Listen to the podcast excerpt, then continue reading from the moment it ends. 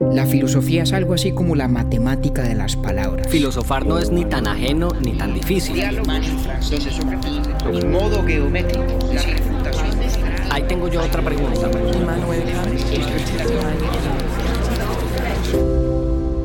Urbi et Orbi a la ciudad y al mundo. Buenos días, buenas tardes, buenas noches. La principal característica de todo ser viviente es su deseo más primario por seguir viviendo. De otro lado, la certeza racional frente a la culminación de toda existencia trae angustia para ese ser que está empeñado en seguir viviendo. Muy bien, la tensión que existe entre el anhelo de inmortalidad y la conciencia racional de la muerte es a lo que don Miguel de Unamuno describe como el sentimiento trágico de la vida. En parte de su obra, Unamuno explora la agonía de sabernos mortales sin querer serlo, la naturaleza misma de esa inmortalidad que anhelamos y la necesidad de crear a Dios para que nos la garantice. Para desarrollar todo lo anterior, hoy les presentamos Unamuno el Inmortal.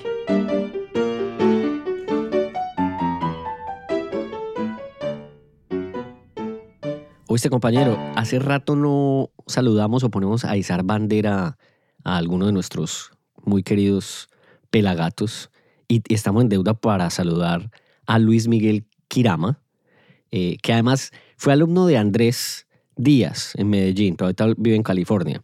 Pero Isa Bandera hoy es porque el hombre es el mayor coleccionista de arte que tiene Urbi et Orbi. Dame el favor. Ay, hombre. El hombre ya, mejor dicho, ahí entra en las subastas y eso compra ya es por docenas. Oiga, sí. Pues que tendremos que decepcionar a Luis Miguel porque como las ilustraciones de esta temporada son todas generadas por inteligencia artificial, no tenemos obras físicas para subastar, pero... Exacto. Pero bueno, algo nos, algo nos inventaremos para venderle a Luis Miguel algo y, y, al que se antoje. Bueno, no, entonces ahí lo saludamos en California, por ahí también a nuestra audiencia. ¿Dónde más saludamos? Saludemos la, a nuestra amplia audiencia en Reno, Nevada, por ejemplo.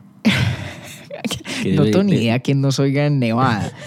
Pero yo sí le tengo otro en Estados Unidos. ¿Quién? La semana mm, eh, pasada o antepasada nos escribió un correo muy interesante, Nicolás Bueno, que vive en, el estado de Pennsylvania, en State College. Un correo realmente fascinante sobre sus reflexiones como científico a partir de la serie que hicimos sobre Schopenhauer y ofreciéndonos algunas ideas, algunos paralelismos entre ciertas nociones de la física, por ejemplo, en el ámbito de la física cuántica o la segunda ley de la termodinámica y la noción del mundo como voluntad. No lo voy a aburrir con los detalles porque la correspondencia fue larga, de parte y parte. Pero muy, me interesante. pero está bacano el tema, pues, o sea, muy bueno. Muy, muy, me muy, deja, Me, me deja antojado para irme a pasar por allá al correo, que es un lugar que cada vez visito menos, eh, pero, pero me pegaré por ahí una pasadita. Y le voy a echar un dato inútil pero divertido del personaje central de este episodio, que es Don Miguel eh, de Unamuno. Em, porque este es bien inútil. Yo no sé qué tan divertido y no sé qué tan veraz, pero como es inútil, divertido, pues eso no importa porque el ah, pues contenido filosófico, por supuesto que es eh, verídico. Este no sé qué tanto, pero para encontré en internet que, mm, que el man em, era el hombre de los ajos crudos que él fue muy enfermo de pequeño y que eso lo hizo pensar en la idea de que pudiera sufrir una parálisis. Entonces que por esto llevaba siempre consigo dientes de ajo crudos y los comía o migajas de papel para trabajar con sus dedos todo el tiempo. O sea, que, todo que en todo momento él estuviera en movimiento. Cuando leí eso dije, o sea, el, perfume o la fragancia de Unamuno era bien agradable pues a sus contertulios.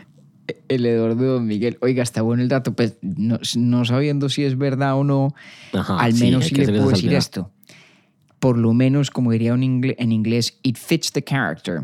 Cuadra ah, bien con la imagen que de él le pintan a uno porque parece que era un contertulio insufrible. Eh, don Miguel pues era, era un genio. Eh, ahorita contamos un poquito por qué dice usted que es figura central de este capítulo sobre al menos una primera exploración del tópico de la inmortalidad. Pero dale, va a leer esto muy a propósito de su dato, Octi. A ver. Eh, esto pues es un, prólogo que a un libro de Unamuno escribió Agustín García Calvo, basado en las historias que Sí. sobre Unamuno se contaban en la Universidad de Salamanca, de la cual Ok. Unamuno fue memorable y venerado rector. Tres veces, además, después hablamos de eso. Exacto, mire lo que dice. Tratándose de personaje, según concorde testimonio de quienes lo conocieron, tan áspero, descomunal y desatento, siempre maldiciendo estrepitosamente de casi cualquiera otros personajes, tan infatuado al parecer consigo mismo que no hacía más en conversaciones o tertulias que hablar él solo, o más bien sermonear y despotricar de todo lo divino y lo humano, sin apenas dejar meter a nadie basa un personaje, en fin, que se diría notablemente intolerable para cualquiera. Haga el favor. Vea, yo ya con esa descripción de don Augusto García Calvo le creo 100% a la página que dice que este man mascaba ajos en la oficina. Pues claro, claro. Sí. Si resulta ser falsa, repito, puede interpretarse como una elaboración a manera de leyenda urbana de lo que era sin duda un sustrato fáctico y veraz. Total. Eh, con lo cual, bueno. supongo que es, que es para nuestra buena fortuna el no haber coincidido nunca con la persona de don Miguel de Unamuno y en cambio podernos circunscribir a lo que él mismo describiría como el Unamuno histórico, es decir, el Unamuno que pervive en las obras eh, de su pluma, que son extraordinarias. Antes Me, de me hace en usted materia, inevitablemente, ya para cerrar, antes de eso me hace usted inevitablemente pensar en aquellos que sí compartieron mundo y tiempo con él, eh, que de pronto eh, si, si hubieran hecho esa pregunta tan en boga hoy en día de, ah, yo no lo leo a él porque es que es muy aburridor, la persona versus la obra. de En fin. pronto, Sí. quién sabe. Eh, Para nosotros sí nada, ha sido un placer porque pues, las primeras conversaciones, y ya aquí estamos entrando en, en tema, que usted me preguntaba cuál había sido mi, mi reacción o mis impresiones eh, primeras al leerlo, que yo le decía, no es fácil de leer, pero, pero el autor me gusta mucho. O sea, es, es, es, es un autor sumamente interesante que desde el primer acercamiento que tuve, que fue la agonía del cristianismo, eh, me generó un interés bastante especial por leer muchas más cosas de su obra. Entonces, sin duda alguna, quiero seguir con Niebla, que es su novela, y después con la vida de Don Quijote y Sancho. O sea que sí, en cambio a mí, 100 años después, 120 años después de que esas obras fueron publicadas, eh, sin duda alguna, Miguel de Unamuno me parece un autor digno de leer y de disfrutar, distinto a haber en com- eso- compartido con él una, una situación en persona, pues. En eso co- coincidimos plenamente. Eh, valga notar, creo, creo, Octi, que excepción hecha de Borges, a quien abordamos normalmente desde una perspectiva algo diferente, creo que este es el primer episodio que hacemos sobre un filósofo hispanohablante, ¿no? Totalmente, así es. Que a uno mucho pues le escriben y le reclaman que por qué no hacemos cosas sobre filósofos latinoamericanos o colombianos o, o del mundo ¿Y qué responde hispano usted cuando escriben eso? Yo respondo, mm, respondo en esencia eh, explicando que al menos yo tengo una visión muy cosmopolita de la filosofía. A mí me parece de importancia, mm, digamos, marginal y, a- Ajá. y en ciertos casos muy excepcionales, más que eso, la Sí. procedencia nacional de un autor. A mí me interesan las ideas y obviamente importa el contexto histórico y por ende también el contexto geográfico eh, de, quien, de quien escribe y uno pues tiene que ser consciente de eso a la hora de, de elaborar una interpretación de un autor cualquiera. Pero no me parece que alguien se nos recomiende como filósofo en virtud de su nacionalidad. Se recomienda como filósofo en virtud de, su, de sus ideas y el peso que ellas tienen. Y de hecho, cuando me preguntan por correo, casi siempre contesto eh, citando a Fray Benito Jerónimo Feijó, de quien usted ya me oyó hablar cuando, cuando hicimos el capítulo de la pastora Marcela. Sí, Feijó señor. decía una frase maravillosa, ¿no? Como él fue uno de los, de los artífices de la popularización de la ilustración y sobre todo de las ciencias ilustradas en una España que en su día era, eh, digamos, un poco ensimismada, decía Feijó lo siguiente, mas al fin no hay mucho inconveniente en mirar con ternura el humo de la patria, como el humo de la patria no ciegue al que la mira. Mírese el humo de la propia tierra, mas, ay Dios, no se prefiera ese humo a la luz y resplandor de las extrañas. Entonces, Ey. hay que ir donde hay luz y resplandor, independientemente del lugar de procedencia. En este caso, no estamos hablando de un amuno porque sea español, es un accidente que lo es, aunque un accidente muy importante y sí que sí en el caso de un amuno, eso hablado más tarde. Pero entonces, ¿por qué, porque hablando sobre la inmortalidad, Octi, le propuse que lo hiciéramos por vía Don Miguel. Déjeme, le propongo una, una primera aproximación. Ok. Nosotros hicimos hace rato un capítulo sobre la muerte. Sí, Un señor. capítulo en el que hablamos sobre la importancia de la muerte para la vida misma y donde me atreví yo a ofrecer una perspectiva un poco más personal, idiosincrática, acerca de la debida ponderación de la muerte y su lugar en nuestra noción de la existencia y su valor. Ujú.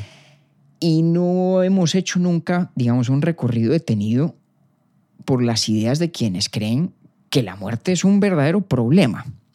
Es cierto. Y ese es el caso de Don Miguel de Unamuno.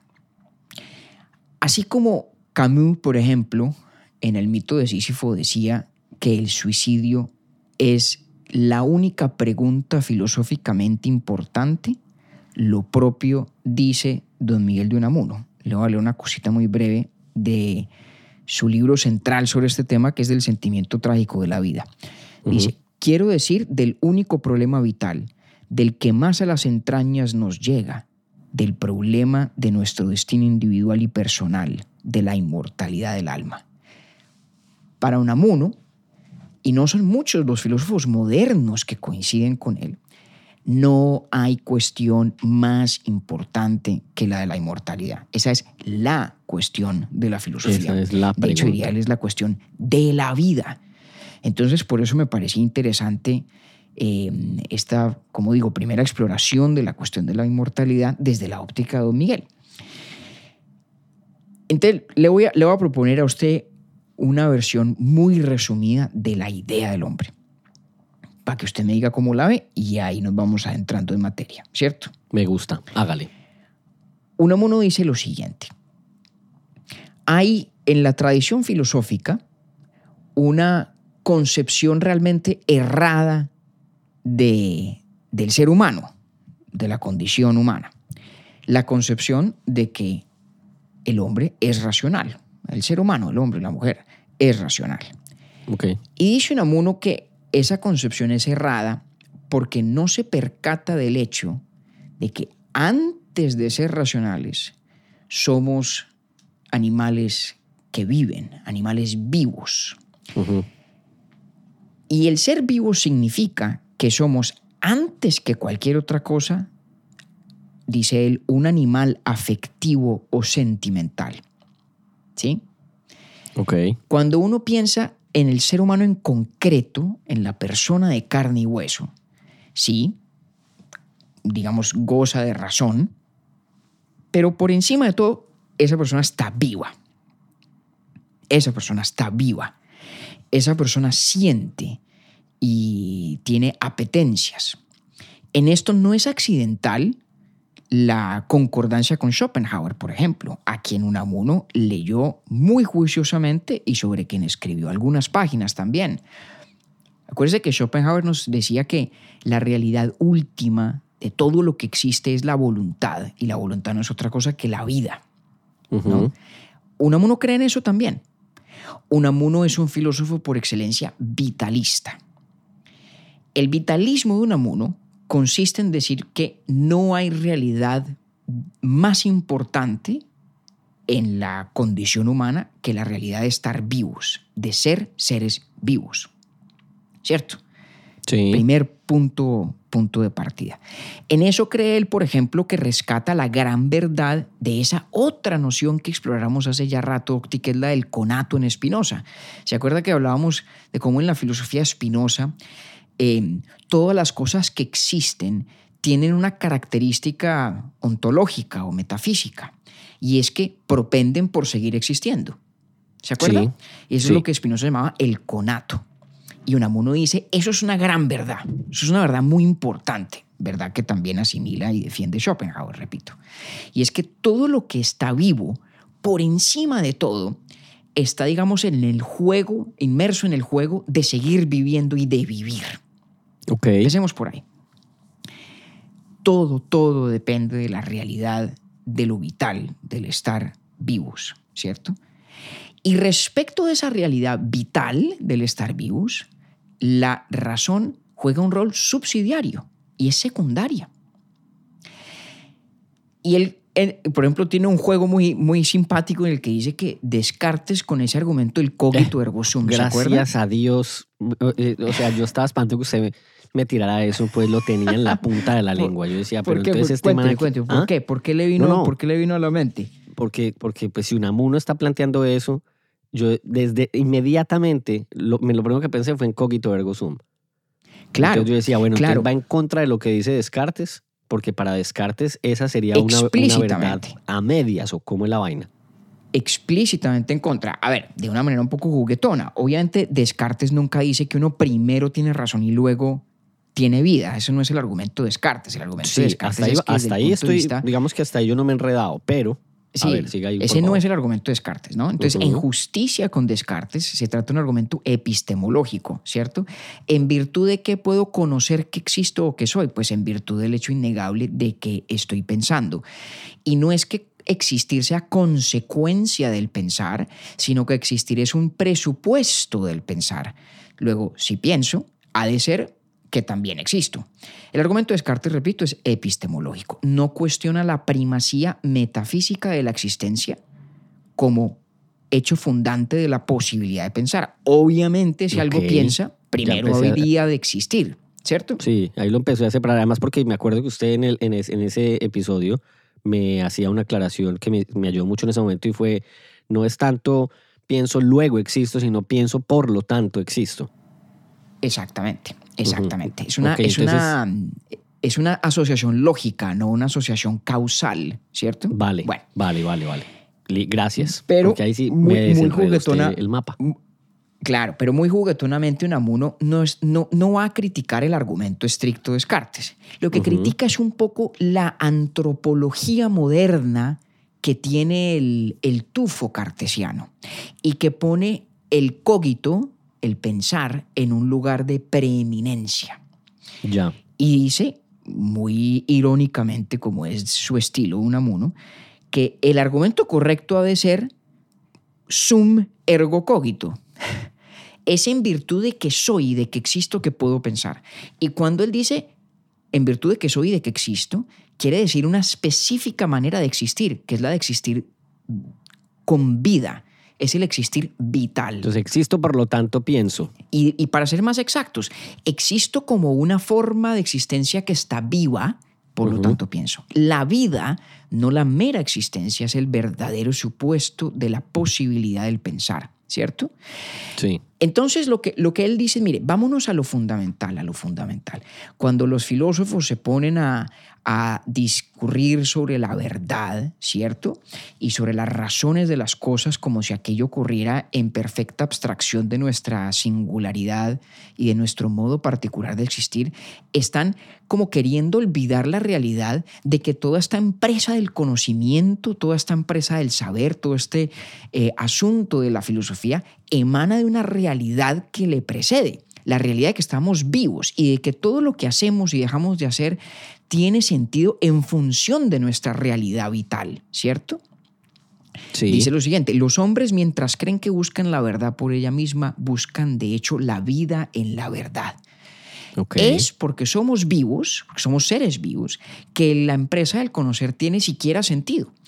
Y esta es una tesis muy poderosa. No, no nos va a dar el tiempo aquí para explorarle todos sus pliegues. Pero no más le otra vez esa, frase, compañero. Repítamela ahí otra vez. Mire, por favor. los hombres, mientras creen que buscan la verdad por ella misma, buscan de hecho la vida en la verdad. Va. La vida prima por encima del conocimiento, del saber, de la razón. Todo aquello está al servicio de la vida. ¿En qué sentido? En que si no fuéramos seres vivos, la cuestión del conocer ni siquiera eh, surgiría para nosotros. ¿Sí? Como le digo, es una tesis muy potente en mi concepto eh, y la habría de desarrollar, yo creo que con muchísimo más rigor filosófico, pero en una dirección muy semejante, Heidegger, por ejemplo.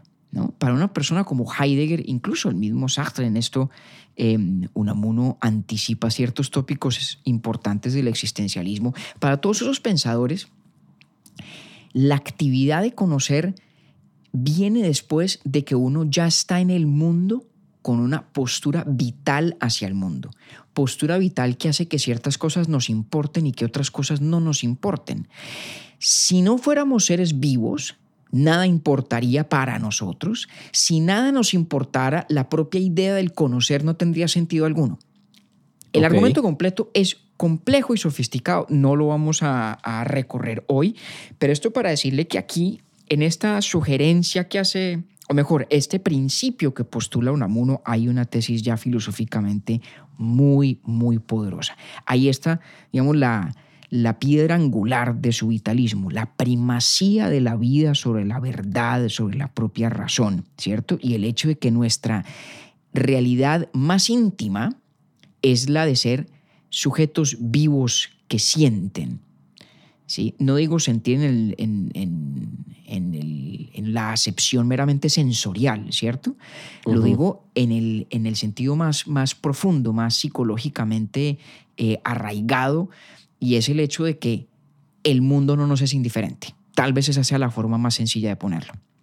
Y le a ver, propongo déjeme, un paralelo, le- porque Déjeme, yo le traduzco, o le traduzco no más bien, trato de interpretar lo que vamos hasta el momento para ver si voy bien. Sí. Entonces, el man lo que dice es, somos seres vivos que sentimos. Y como somos seres vivos que sentimos, nada hay más importante que la existencia misma, incluso antes ya de la vamos razón. para allá. Sí, sí, sí, sí. Sí, correcto, pero voy bien. Sí, sí, sí, sí. Muy bien. ok, listo. Y, y de pronto lo que le quiero yo ahí terminar de apretar en una de las tuercas del argumento es por qué es que la realidad de ser vivos precede el proyecto del conocimiento, del saber y de la razón. Ujú. ¿Por qué es eso necesario? ¿Por qué es importante sentir? ¿Por qué el ser animal afectivo o sentimental viene antes, lógicamente hablando, que el ser animal racional? Y la respuesta la podríamos de pronto eh, plasmar en un experimento mental aquí eh, muy sencillo al que volveremos más adelante en esta temporada. Cuando usted crea un programa de computación, por ejemplo. ¿cierto? Sí. Usted le da a un algoritmo lo que se llama una función objetiva, le da un propósito, Sí. eh, no sé, eh, optimice tal o cual eh, función o identifique tal o cual cosa, ¿cierto? Esa función objetiva define para el algoritmo lo que importa y lo que no. Cualquier trozo de información del mundo que no tenga relevancia a la luz de esa función objetiva es indiferente en lo que al algoritmo concierne. Sí. Imagínese ahora, digamos, ese algoritmo sin función objetiva, lo cual es un poco una contracción en términos, pero imagínese una entidad, una existencia que no tiene una función objetiva, que no tiene un parámetro de lo que importa y no importa. Imagínese una piedra. La piedra es, está allí. La piedra no tiene una postura frente al mundo, no tiene una perspectiva. El mundo le es plenamente indiferente la piedra no está viva. Que es otra forma de decir que la condición vital, el estar vivos, es precisamente el no sernos indiferente del mundo. Y el conocimiento solamente tiene sentido, solamente surge como una cuestión porque el mundo no nos es indiferente. Ok. Perfecto. Para la piedra no surge la cuestión del saber, de la verdad, del conocer, independientemente de la que la piedra no tenga la capacidad cognitiva. La Eh, piedra con es, este es voluntad en- en sí misma. no, pero no ¿Cómo me revuelque a Schopenhauer todavía. No. No, al margen de, olvídese de lo que hay detrás de la piedra, pues por allá Sí, en el sí, no, no, sustrato yo- metafísico último. No, no, lo que, lo que le, lo que La le piedra. quería decir era La- que, que me conecté pues ahí la, la imagen. Bueno, y no, Con- y no, y no, y no está, no está miando fuera el tiesto, pero. Pero no, olvídese de sigamos por Schopenhauer por un segundo. Sí, la piedra suya y mía y de su mamá, y de María Ajá. Cristina y de Clemente, que nadie está pensando en Schopenhauer cuando está viendo piedras, ¿cierto? Exactamente. Esa piedra, Pues, pues, ahora sí, gracias a usted. Pero bueno, bueno, entonces esa piedra no, no tiene una postura frente al mundo. Sí. Y no hay que irnos a, la- a la- a las expresiones de pronto más simples de la naturaleza inorgánica, como en el caso de la piedra. Podríamos irnos eh, a otras de pronto un poquito más complejas en su configuración. El punto es, sin vida el proyecto mismo de la razón y el conocimiento no tiene sentido. Solo surge ese proyecto porque somos criaturas vivas, porque somos seres vivos. Okay. Entonces, el vitalismo de Unamuno, repito, eh, se funda esencialmente en esa absoluta primacía de la vida, del hecho de vivir. Y como a la vida lo único que le importa es seguir viviendo, ahí sí, como diría Schopenhauer, Unamuno insiste en que desde la perspectiva vital, es decir, si nos arraigamos en nuestra condición de ser entidades vivas, nada importa más que la continuidad de esa condición vital, que nada importa más que el seguir viviendo. Entonces lo que Unamuno nos quiere decir es, mire, cuando uno no se viene a engaños, cuando uno se mira al espejo con cierta sinceridad, uno tiene que reconocerse que no hay cuestión de más fondo que el hecho de si voy a seguir viviendo o no. Esa es la única cuestión. Sí. La única. Y él cita por ahí un, una parte de un texto llamado Overman de, del autor francés Senancourt y dice, mire, si a mí alguien me pregunta, ¿y quién eres tú? Contesta Unamuno citando a Overman. Dice, para el universo nada, para mí todo. La realidad vital es la realidad de que para el universo puedo no ser nada, pero para mí soy todo. Soy todo. Todo. Literalmente todo. Las cosas mm. tienen sentido, tienen propósito, em, solamente en función de que yo esté allí. Claro, en cuya relación conmigo. Exactamente. Me parece que por eso no se equivoca del todo Fernando Sabater cuando por ahí en algún, en algún ensayo sobre Unamuno, dice que la filosofía de Unamuno es una especie de narcisismo trascendental, es una absoluta obsesión con el yo llevada a las máximas expresiones filosóficas. De nuevo, cosa que coincide bastante bien con la descripción que nos hacen de él como contertulio, ¿no? Sí, sí. Y, y, y lo que Unamuno quiere decirnos es, pero es que todos somos ese narcisismo. Si somos suficientemente francos, si somos suficientemente sinceros con nosotros mismos, hemos de reconocernos ese narcisismo íntimo, a veces mejor maquillado o escondido, otras veces menos. Y de hecho, parte de lo que hace en ese libro, El sentimiento trágico de la vida, Unamuno, es tratar de motivarnos a percibir en la obra de muchísimos filósofos una especie de sublimación de ese narcisismo. Entonces dice cosas como, por ejemplo, ¿por qué Kant escribió la crítica a la razón práctica? Con un único fin, con llegar a concluir que Dios existe para que Dios le garantice su propia inmortalidad. Mm. ¿O por qué escribió Spinoza la ética? Que, que Unamuno describe en alguna parte como un desesperado poema elegiático. ¿no? Spinoza la escribe para darse el consuelo de que seguirá existiendo como uno de los modos de los atributos infinitos de un Dios del cual es eso mismo, ¿no? la expresión em, de uno de sus atributos. Y entonces dice, mire, todas las filosofías en el fondo son sublimaciones de un sentimiento íntimo y ningún sentimiento más íntimo, más arraigado, más inevitable que el anhelo de inmortalidad, el anhelo de inmortalidad. ¿Sí? Entonces, si usted va juntando aquí elementos, ¿cierto? Hay una tesis que yo caracterizaría como una antropología filosófica, una doctrina sobre qué significa ser humano. La tesis en antropología filosófica de Unamuno es su vitalismo. La realidad humana más importante es el hecho de estar vivos. Vale. Hay luego una tesis que podríamos llamar conceptual, y es decir, ¿qué significa estar vivos? Estar vivo significa ese afán de seguir viviendo. El conato de Spinoza, la idea misma de la voluntad de Schopenhauer, cuyo único fin es seguir siendo y seguir siendo voluntad, ¿cierto? Sí. Y hay también un argumento psicológico, y es decir, si todos fuéramos suficientemente sinceros y suficientemente introspectivos, todos descubriríamos en nuestra propia psiquis la realidad de ese anhelo por seguir existiendo, que es el anhelo de inmortalidad. Y entonces, que hasta recuerdo, ¿sabe quién recuerda también a, Platón cuando habla de Eros? Una cosa muy distinta, pero al final es lo que dice. Pero claro, sí, que, que usted va a anhelar, incluso lo que tiene ahora, quiere anhelar, anhela tenerlo después también. Claro, no sabe si lo va a tener claro. mañana. Y, y de hecho, un amor tiene muchas cosas para decir sobre el amor. El amor es una expresión práctica del anhelo de inmortalidad. El que ama quiere fundirse en el otro, quiere eternizarse en el otro. El concepto, digamos, de la perpetuación de la especie a través de la consumación física o sexual del amor es una expresión del anhelo de inmortalidad, ¿no? Sí. ¿Sabe que también es una expresión del anhelo de inmortalidad para un amuno? Escribir cosas, publicar cosas, hacer podcasts. Sí. Todo eso delata el anhelo de inmortalidad. Mm. Sí, sí, sí. Toda esta noción de la, de, de la posteridad, del vivir en la memoria de otros, que para un amuno es un consuelo chimbo, de cara a lo que realmente entraña el anhelo de inmortalidad, es, no obstante, una delación eh, de ese anhelo mismo. Lo revela en la praxis. Puede que uno no lo vea así, puede que uno no lo piense conscientemente así, pero es su fuente última. ¿No?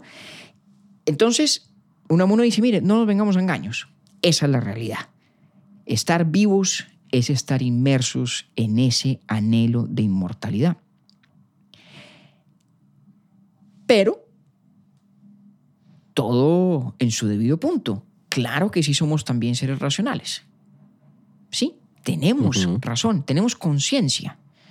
Y diría Unamuno, dice Unamuno, tenemos la enfermedad de la conciencia, idea que importa de Nietzsche. Tenemos la enfermedad de la conciencia y tenemos razón. ¿Y qué dice la razón sobre esta cuestión de la inmortalidad? ¿Cierto? Entonces Unamuno dice, mire, la razón se inventa ciertos sustitutos o ciertas maneras de suplir, en teoría, el anhelo de inmortalidad. Uno es ese, esa suerte de panteísmo de Spinoza, otro es el, eterno retorno de Nietzsche, otro es el, afán pues, de ser recordados por la posteridad, etcétera, etcétera, etcétera. Pero resulta que el anhelo de inmortalidad es muy específico para Unamuno. El anhelo de inmortalidad no es que algo continúe existiendo por siempre que tenga alguna relación conmigo. No, el anhelo de inmortalidad es que yo siga existiendo, yo, absolutamente yo. ¿Usted se acuerda que hemos hablado, por ejemplo, de, del problema de si uno fuera inmortal, ¿cierto? Si las almas eh, efectivamente sobrevivieran al cuerpo, pero el cuerpo es parte de lo que les da individualidad, ¿cómo serían esas almas incorpóreas, esas almas eh, ya no encarnadas, Sí. desligadas del cuerpo? ¿Serían, ¿Sería mi alma? ¿Sería una continuidad de quien yo soy? Y ahí surgen unas preguntas muy interesantes, ¿cierto? Porque usted podría imaginarse una cantidad de versiones de la inmortalidad en las cuales lo que es inmortal es algo que guarda relación conmigo, pero no es estrictamente hablando yo. ¿Mm? Entendido. Por allá. Hace, Sí, sí, sí. hace rato, hace me parece ya años, Octi, ¿se acuerda cuando hablamos de la filosofía islámica medieval? Y surgía precisamente este problema.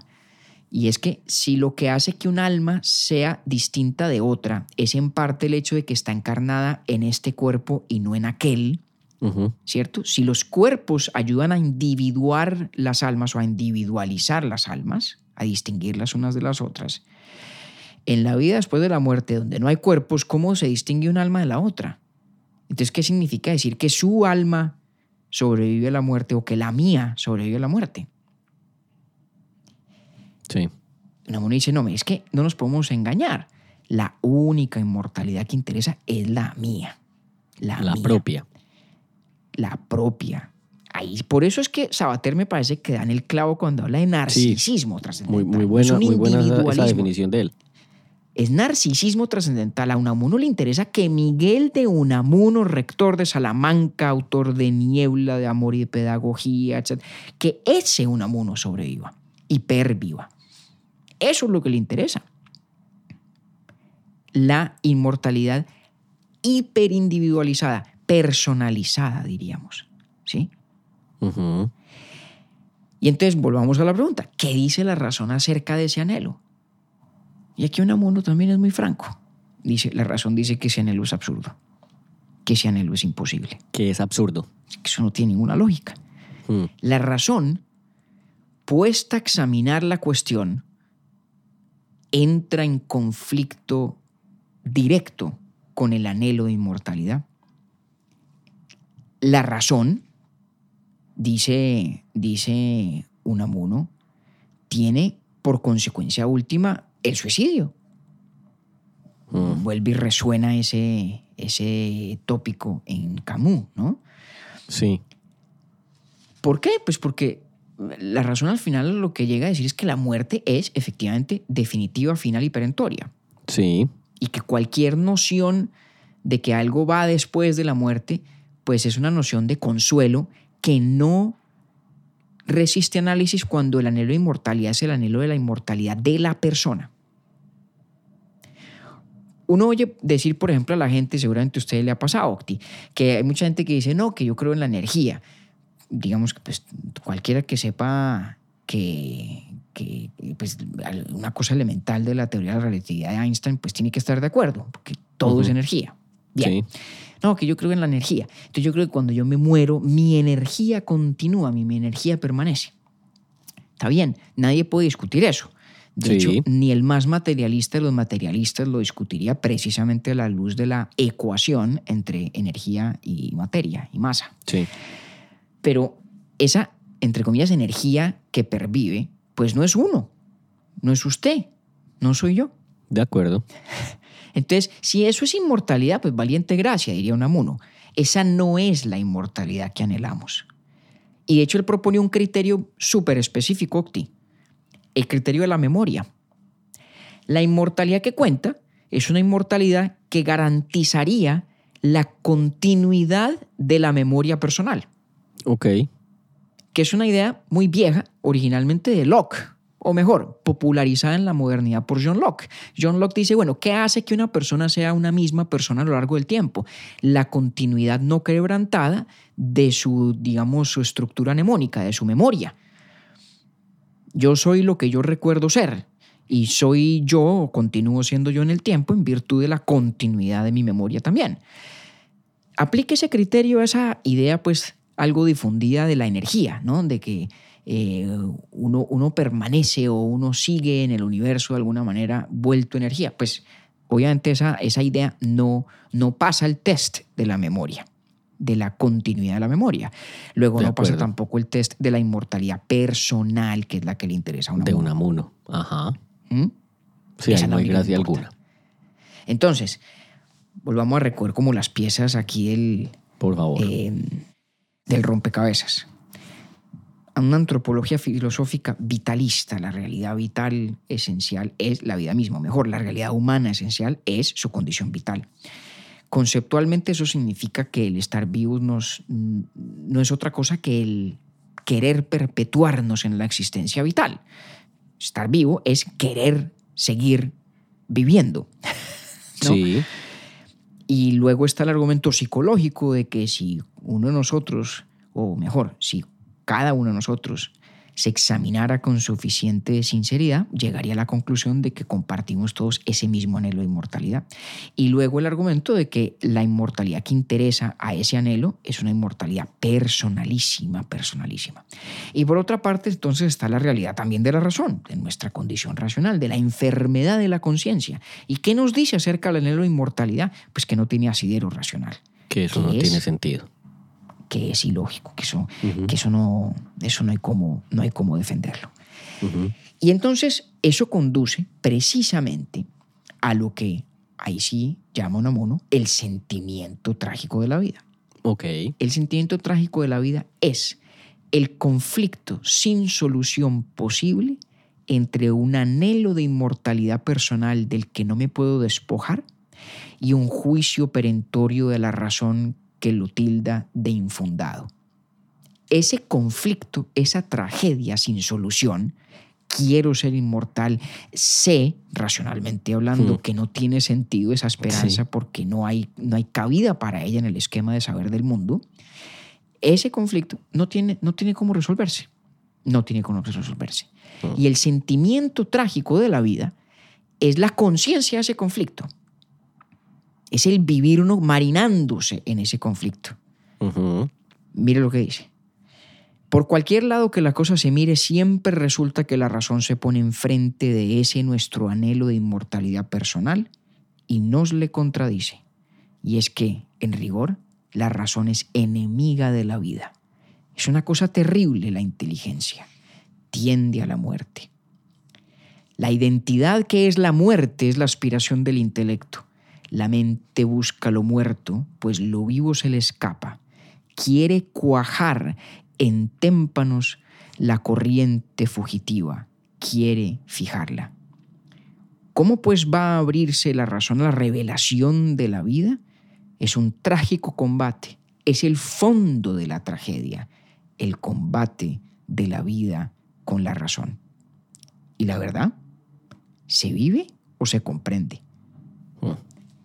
El dilema que está proponiendo Namuno. Y por eso, hablando con usted hace un rato, le decía yo que tal vez el, la aproximación de Unamuno a la inmortalidad es el volcar a la filosofía contra sí misma, es hacer de la filosofía su propia peor enemiga. Es el examen racional que hace él mismo de la condición humana en esa antropología filosófica que conduce al vitalismo, lo que en últimas lo lleva a destacar el conflicto entre la vida y la razón plasmado precisamente en el anhelo de inmortalidad que no encuentra fundamento en nuestro conocimiento del mundo. Entonces, digamos, la, filosofía se revela o la razón se revela en últimas como contradictoria consigo misma. Me encanta eso es porque mientras usted me estaba leyendo eh, el texto de Unamuno, pensaba es, claro, en esa, hay una confrontación permanente que me queda clara Además es bien interesante cómo en cada individuo la intensidad puede cambiar. Para el final del día el conflicto sigue siendo el mismo. Probablemente el deseo de inmortalidad en unos pueda ser más fuerte y probablemente en otros, en cambio, lo más fuerte es la razón que niega ese, ese anhelo existencial genuino. Pero aún así también el conflicto siempre será el mismo. Entonces, qué bonito, además la descripción de ese es el sentimiento trágico de la vida hacer conciencia de aquel, de aquel conflicto. Repito mucho la palabra pues porque para mí es necesario en, la elaboración que estoy haciendo. No, y es, y es la palabra correcta. Entonces dirá uno, bueno, ¿y en qué quedamos pues? Ajá. Listo, estoy en el sentimiento trágico de la vida, estoy en lo que el propio Unamuno llama el fondo del abismo.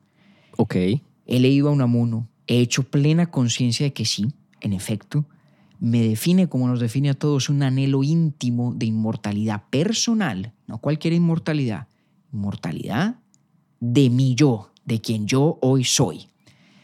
Y a la vez la razón me dice que ese anhelo carece de todo fundamento. ¿Y qué hago yo ahí? ¿Qué hago yo ahí? Y aquí es, digamos, el, la, la, eh, la voltereta fundamental de Unamuno. Y es que como la filosofía se ha vuelto contra sí misma, ¿cierto? Como lo que estamos es develando un conflicto entre la razón y la vida, entre lo que se cree y lo que se quiere creer, no hay juez. No hay juez acá. No hay un tercer criterio al que apelar. ¿Ahí me quedo o qué? El criterio racional pues no procede, ¿no? Porque la, eh, eh, la razón está es tirando para su lado, pero está lo otro también. Eh, pues perdóneme, eh, eh, eh Nemo Iudex, el principio del derecho tan importante, ¿no? No puede ser juez quien es parte. La razón es parte. Pero el argumento no es en el fondo ese del todo, porque acuérdese que estas no son partes iguales. Por eso empezamos por donde empezamos. La razón y el afán vital, el anhelo de vivir y de seguir viviendo, no están a la par. Acuérdese lo que dijimos. Sum ergo cogito. Primero animal que siente, animal afectivo y sentimental, antes que animal racional. Entonces, puestas estas dos partes en disputa, no habiendo recurso a la razón como juez por el hecho de que es parte en la disputa, ¿por qué no ha de haber recurso entonces a la vida y a la voluntad misma que precede a la razón, que tiene cierta eh, ascendencia jerárquica en la propia antropología filosófica de Unamuno sobre la razón misma. Y efectivamente, para allá es donde va el hombre. Y mire lo que dice, que esto es una cosa realmente muy bella, porque Unamuno, valga decir, em, es un prosista extraordinario. Lo. Trágico hado sin duda el de tener que cimentar en la movediza y desleznable piedra del deseo de inmortalidad la afirmación de esta. ¿No? ¿Qué quisiéramos todos? Que a la luz de nuestro anhelo de inmortalidad pudiéramos afirmarla, esa inmortalidad personal, desde la razón también. Ah, qué dicha Claro. sería. ¿no? He ahí la empresa de Kant en la crítica de la razón práctica, he ahí la empresa de la escolástica toda. Por eso es que la fe se volcó a la filosofía, para ver cómo reconciliaba estas partes en disputa, para decir, no, no, no, aquí todos coincidimos. La- el anhelo de inmortalidad no es solo anhelo, sino verdad también. Vuelvo y lo leo. Trágico hado sin duda el de tener que cimentar en la movediza y deleznable piedra del deseo de inmortalidad la afirmación de esta pero torpeza grande condenar el anhelo por creer probado sin probarlo que no sea conseguidero. Mm. ¿Qué sueño? Dejadme soñar. Si ese sueño es mi vida, no me despertéis de él. Creo en el inmortal origen de este anhelo de inmortalidad que es la sustancia misma de mi alma. ¿Y para qué quieres ser inmortal? Me preguntas. ¿Para qué? No entiendo la pregunta, francamente, porque es preguntar la razón de la razón, el fin del fin, el principio del principio. Miércoles. Acá, eh, entonces, mire, mi- mire lo importante de esto. Sí es en efecto cierta la tesis o la doctrina esencial del vitalismo de que nuestra realidad antropológica por excelencia es la vida. La vida está exenta de justificación. No es cosa que requiera justificación. La pregunta de, bueno, ¿y para qué estar vivo? Es una pregunta absurda estrictamente hablando para un amuno. Porque cualquier posible respuesta es una respuesta en función de valores o puntos de relevancia o perspectivas que a su vez solamente tienen validez porque estamos vivos. La vida es autojustificante. Se justifica a sí misma. Por eso él dice que es absurdo preguntar ¿para qué el anhelo de inmortalidad? ¿Cómo así que para qué? Es que el anhelo de inmortalidad es la condición de estar vivo. Y si me pregunta ¿para qué estar vivo? Usted está jugando un mero juego de palabras. Esa pregunta no es inteligible cuando se la examina rigurosamente, porque no habría ninguna respuesta que no fuera circular. A cualquier respuesta posible tendríamos que añadir la glosa, ¿no? Eh, que el criterio de importancia está fundado en el hecho de que uno está vivo, Sí. ¿No? La pregunta del para qué, dicho de otra forma, es una pregunta de quien vive. Entonces, preguntar el para qué de estar vivo es preguntar sobre el fundamento de los fundamentos. Por eso me parece que Unamuno lo dice muy bien. Es preguntar la razón de la razón, el fin del fin, el principio del principio. Entonces, no cabe en realidad cuestionar el anhelo de inmortalidad. De inmortalidad. Claro, la razón, la razón cu- cuestiona si es verdad que somos inmortales o podemos serlo. Vale, está bien. Pero el anhelo como tal está exento de todo cuestionamiento racional. Y como ese anhelo es lo que significa estar vivo y como estar vivo precede el ser racionales, pues sepa usted, señor, que aquí lo único que hay que hacer es dejadme soñar. Si la razón me dice que estoy soñando, pues bien, he de seguir soñando. Dejadme soñar si ese sueño es mi vida, no me despertéis de él. Ujú. Dejadme sano, diría. Dejadme sano. Mm, si Unamuno hubiera sido paisa y montañero, dejadme sano. tal cual. ¿Ah? Fíjese, esto es el harakiri de la filosofía. Sí. Es un ejercicio filosófico el escudriñar esta cuestión del sentimiento trágico, este conflicto, ¿cierto? Eso es lo que hace la filosofía, para llegar a demostrar su propia futilidad o la necesidad vital, repito, de que ella misma deponga sus armas. Y diga, pues sí, si el anhelo de inmortalidad es allende todo cuestionamiento, pues aquí no hay, ni siquiera surge, seriamente hablando, la pregunta de abandonarlo, por absurdo, por infundado, por lo que sea. Y es sobre esa base, La, ¿Qué? la validación absoluta del anhelo.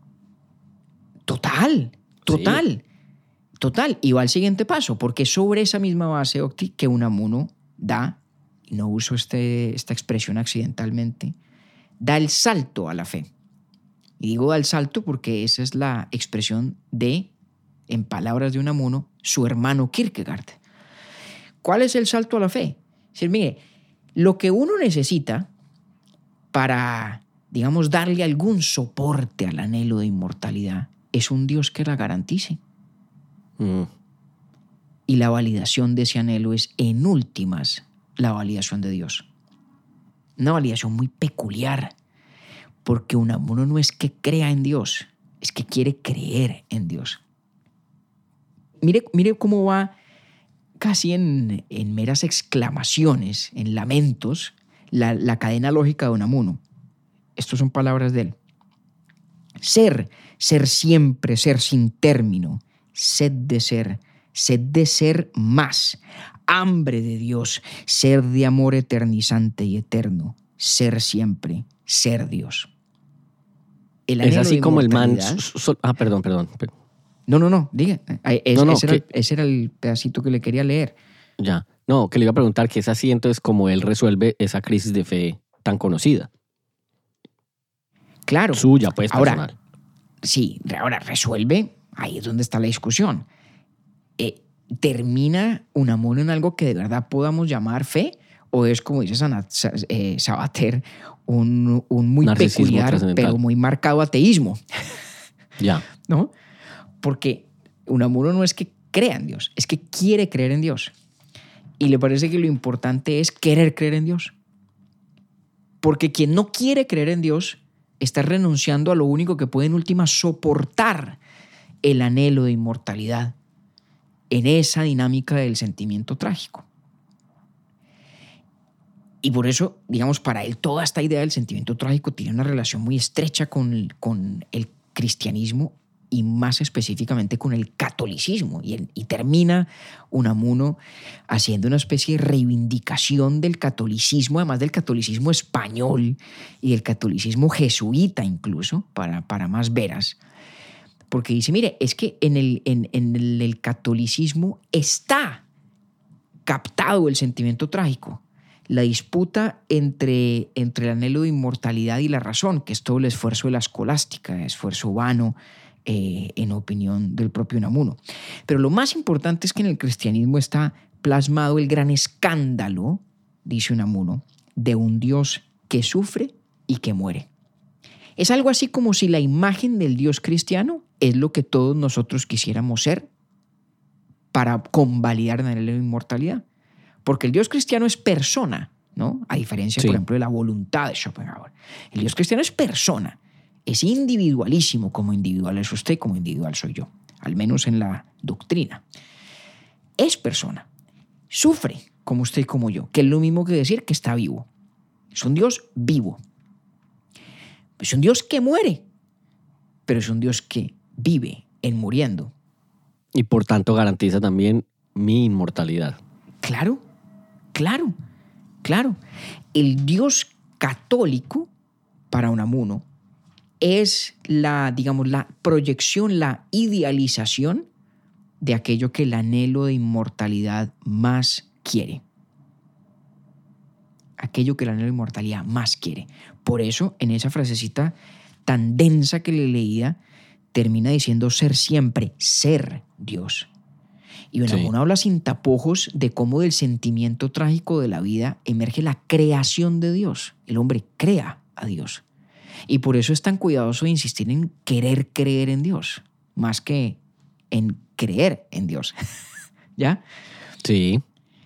Y tampoco ignora Unamuno que está jugando en una frontera muy peculiar, muy suya, también de otros, pero muy característicamente suya, entre el más rancio catolicismo y el más descarnado ateísmo. Tienen por ahí una parte donde se refiere al, al poeta Leopardi como este ateo cristiano. Y yo creo que hace la alusión muy consciente de que podría aplicársele a él también. Peculiar inmortalidad la de Unamuno, ¿no? Pero absolutamente. ¿Eh? No, pero me, me encantó el, el- cómo llegamos y hasta dónde lo hicimos. es que es además. una, Es muy es una berraquera, ¿sí o no? Sí. Es una maravilla. Mire, le voy a leer nomás un pedacito de lo que dice de Dios. Es el furioso anhelo de dar finalidad al universo, de hacerle consciente impersonal lo que nos ha llevado a creer en Dios, a querer que haya Dios, a crear a Dios en una palabra. A crearle, sí. Lo que no debe escandalizarse diga ni al más piadoso teísta, porque creer en Dios es en cierto modo crearle, aunque Él nos cree antes es Él quien en nosotros se crea de continuo a sí mismo. Tremendo. Dígame usted si eso es una postura atea o no. no. ¿Eh? No, va, pregúntele a Sabater, pues no, no va a meter ahí. Pero- pero, wow. Pero fíjese que en- en- entraña, entraña ese, ese temperamento contradictorio sí. que es precisamente la esencia de lo que él llama el sentimiento trágico, y en otros, en otro texto, sobre todo en la agonía del cristianismo, llama, digamos, la, la condición agónica, que es ese Sí, dilema que perpetuo. la agonía como lucha. Exactamente, la agonía, Agonía como, como lucha. ¿no? Em, donde dice él mismo, sin victoria ni esperanza de ella, vive uno ahí inmerso en la contradicción. Entonces, como para como pa recoger las cosas, Octi, si uno, si uno presta atención a esto que propone Unamuno, hay un desafío, hay un desafío muy serio a la tesis o al, digamos, para hablar en su idioma, al sentimiento que plasmamos en nuestro capítulo sobre la muerte. El desafío de que todo lo que entonces dijimos es una especie de, de bálsamo, una especie de paliativo para hacernos olvidar el irrefutable anhelo de inmortalidad de que estamos plagados, usted y yo y todos los demás.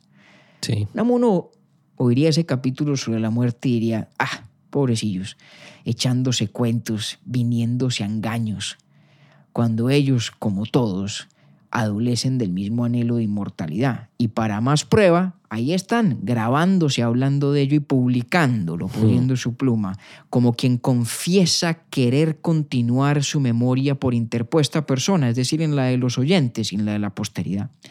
Unamuno se, yo, yo creo que miraría con, con ternura eh, y cierto desdén ese capítulo. Hay un desafío serio ahí, un desafío serio. La otra cara del desafío es ¿a qué costo? Porque el costo que propone Unamuno es el de una especie de irracionalismo, antirracionalismo eh, a rajatabla. Dicho por él mismo, ¿no? Esa fe unamuniana que emerge de la contradicción es una fe, esto es un vocablo de Unamuno, contrarracional, ni siquiera irracional, contrarracional. ¿Y qué tanto puede uno pagar ese costo? Es buena pregunta. Sí. ¿Y qué tanto su propia propuesta sobreviva a esa renuncia de la razón? Porque, mal que bien, todo el argumento que nos ha ofrecido el propio Unamuno, pues es de carácter racional, desde el primer planteamiento de su antropología filosófica. No es tan sencillo este juego de poner a la razón a jugar contra sí misma o a la filosofía a eh, ocuparse de su propio menoscabo. Porque a lo mejor le pasa lo que a veces con las armas de fuego, recula. Y de pronto recula en manos de uno, pero tal vez recula también en manos de Unamuno. Ahí está. Pero lo Estaba yo pensando cierto, mientras usted cerraba. ¿Ah? No, ¿Ah? cierra, cierra usted. Cierra usted que yo es una No, no. bobada, pero. D- digo yo que lo único cierto a mi juicio es que, al menos en virtud de lo que de tanto interés tiene para decirnos sobre la inmortalidad, don Miguel es inmortal, aun que no sea de la manera que él quería hacerlo, de esa forma personalísima, y le toque pues conformarse eh, con esa paupérrima inmortalidad del recuerdo que la posteridad tiene de uno. Por lo menos en ese campo va bien y merecidamente don Miguel. Qué bonito eso, sí. No, yo estaba pensando a lo largo del episodio eh, que aquel deseo de la inmortalidad propia, un poco paradójico con los nueve hijos que tuvo, era como algo que seguía pensando mientras íbamos conversando. Pero, pues, eh, Hombre, eh, a ver, yo entiendo eso- el sentido, pero No, pero lo que usted está diciendo tiene más de fondo lo que usted mismo sospecha, Octi. Porque, de hecho, no vamos a alargarnos mucho más, pero hay una novela de Unamuno que a mí me encanta que se llama Amor y Pedagogía. Que tiene todo que ver con eso. Tiene que ver con la relación padre-hijo, con el afán con el afán de los padres de perfeccionarse vicariamente en la persona de los hijos. Y ese tópico, de hecho, es muy cercano al alma de Unamuno, eh, cuya gran crisis espiritual fue precisamente la muerte de un hijo. Sí. Entonces, no está usted, como, como de costumbre, em, equivocado en esas asociaciones. Y a veces tiene más razón de la que usted mismo sospecha. Eso sí, usted le garantizo que, que no sospechaba que tenía tanta razón. No, ahora otro Oiga, un dato que este no, es, este no es un dato inútil, es un dato bonito de lo que pasó en este episodio. Nosotros grabamos el capítulo sobre la muerte un día antes de su matrimonio, el de matrimonio suyo y María Cristina. ¿Se acuerda? Sí, señor. Y hoy estábamos esperando a que el hijo de ustedes, Clemente, se despertara de la siesta para poder grabar. sí, por lo visto estos tópicos de vida y muerte están inexorablemente ligados a, al ritmo de mis propios amores, de mi esposa y de mi hijo. Ahí pues. vamos a ver cuando Clemente tenga 50 o 60 años y escuche estas grabaciones, a ver qué tanta, qué, qué le suscita a él, si vergüenza o afecto o simpatía. Miércoles. Bueno, puestas las cosas en esa perspectiva, lo, mejor, lo, demás es silencio. Lo demás es silencio, sí, señor. Nos vemos dentro de, dentro de 15. Muchas gracias. Qué bueno, qué bueno conversar de Don Miguel de Unamuno por primera vez aquí en Urbi Torbi. Y seguramente no la última. Siempre un placer, Octi. Un abrazo. Esperemos que no. Urbi Torbi es producido por Bielo Media, con la música original de Felipe Durán la coordinación general de Camilo Zuluaga y la dirección creativa de María Cristina Pimiento. Agradecemos especialmente a Luchi y Titín por la voz del cabezote y nuestro logo. Nosotros somos David Zuluaga y Octavio Galvis. Feliz día, feliz tarde o feliz noche.